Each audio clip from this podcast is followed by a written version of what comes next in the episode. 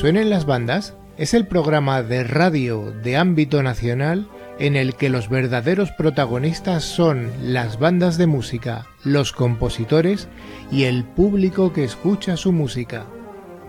Damos la bienvenida a toda la audiencia en esta nueva edición del programa. Cada semana, que suene las bandas traerá una selección de temas interpretados por agrupaciones musicales en las que las secciones de viento y percusión son dominantes. Los compositores son los creadores de las partituras que son interpretadas por estas bandas, y a ellos les prestaremos la debida atención. Finalmente, el triángulo de la música se soporta sobre el vértice del público. Fieles a este tercer vértice en que suenen las bandas, seguiremos la línea de programar obras del agrado común, evitando en lo posible aquellos temas que puedan representar una dificultad en su audición podéis poneros en contacto con el programa a través del buzón que suenen las bandas gmail.com para cualquier petición o sugerencia. También podéis poneros en contacto con nosotros a través de WhatsApp, enviando vuestros comentarios o vuestras notas de voz. Podéis hacerlo al 669 180 278. Repito, 669 180 278.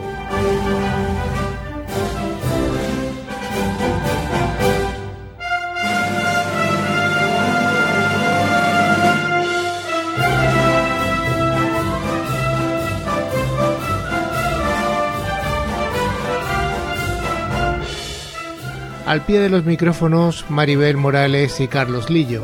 Y ahora que suenen las bandas.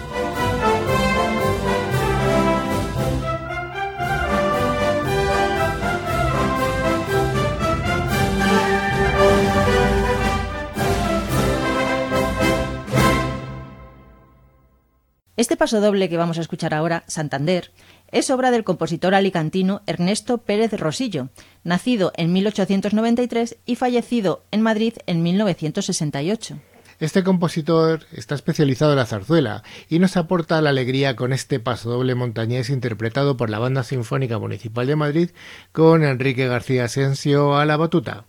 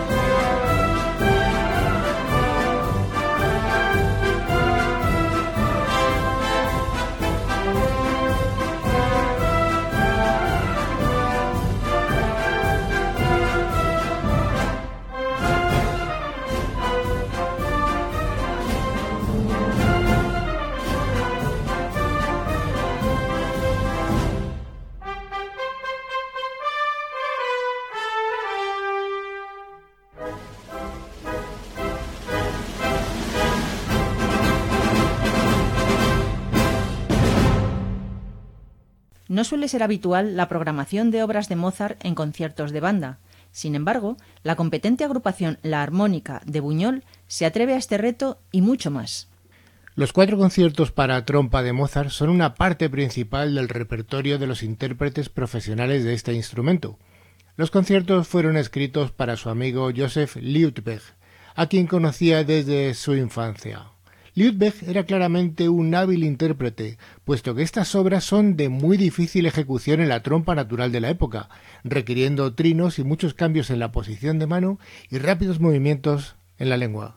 El afecto natural que sentía Mozart hacia sus amigos se hace evidente en la curiosa inscripción manuscrita que presenta la partitura. Decía Mozart.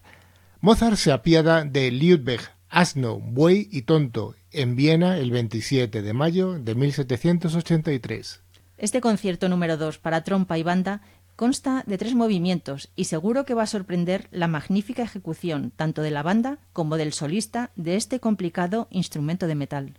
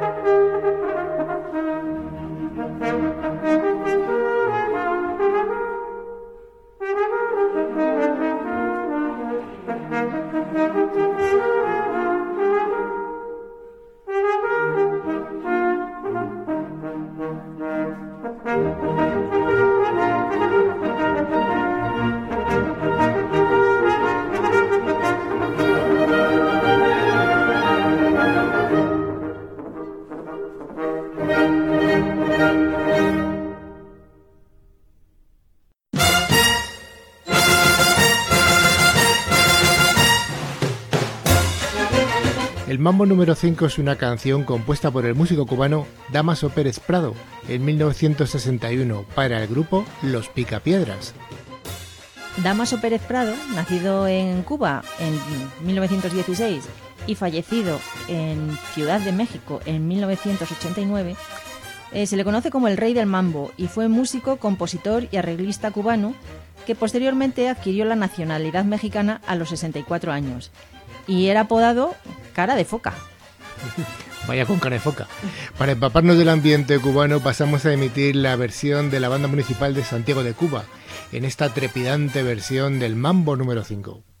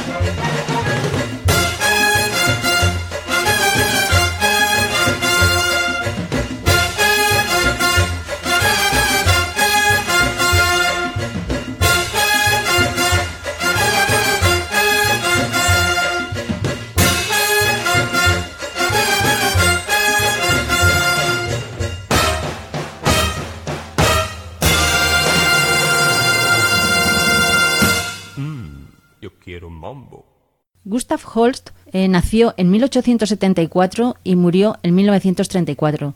Fue un compositor de música clásica británico y su obra más conocida es Los planetas. De él vamos a escuchar la marcha de la suite número 2 interpretada por la Royal Northern College of Music Wind Orchestra.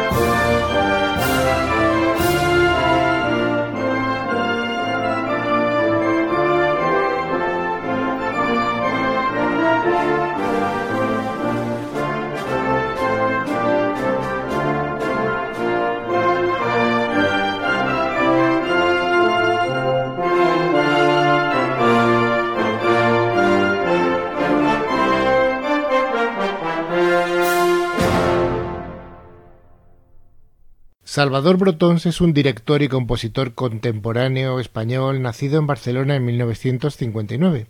En esta Sinfonía número 6, de sobrenombre concisa, el compositor explora las capacidades sonoras de los clarinetes, dando un protagonismo a las flautas que es intercambiado posteriormente por los metales y por una poderosa base rítmica. Escucharemos la versión que el autor dirigió sobre la Banda Municipal de Barcelona, agrupación de la que ha sido director titular e invitado durante largos periodos.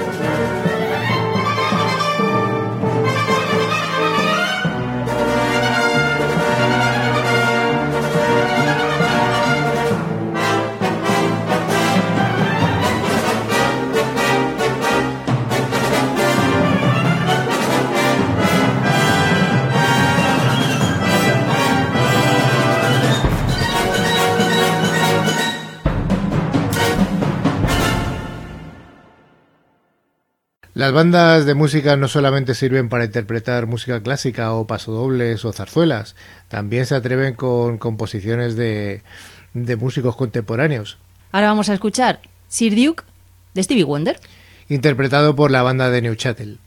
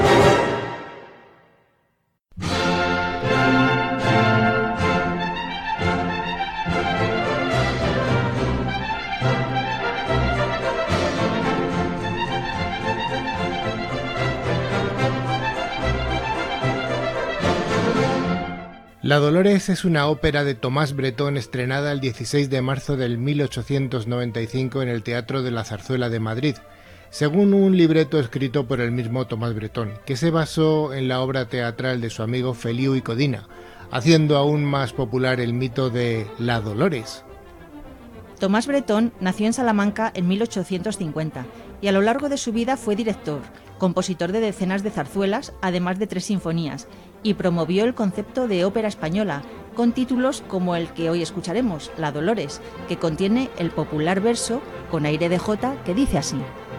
Si vas a Calatayud, pregunta por la Dolores, que es una chica muy guapa y amiga de hacer favores. Bretón, además de masón, fue precursor de la llamada ópera española, creando una obra llena de dramatismo, pero alejada del neorromanticismo reinante en lo literario y de los estilos operísticos italianizantes, aproximándose más a lo wagneriano. Tomás Bretón murió en Madrid en 1923.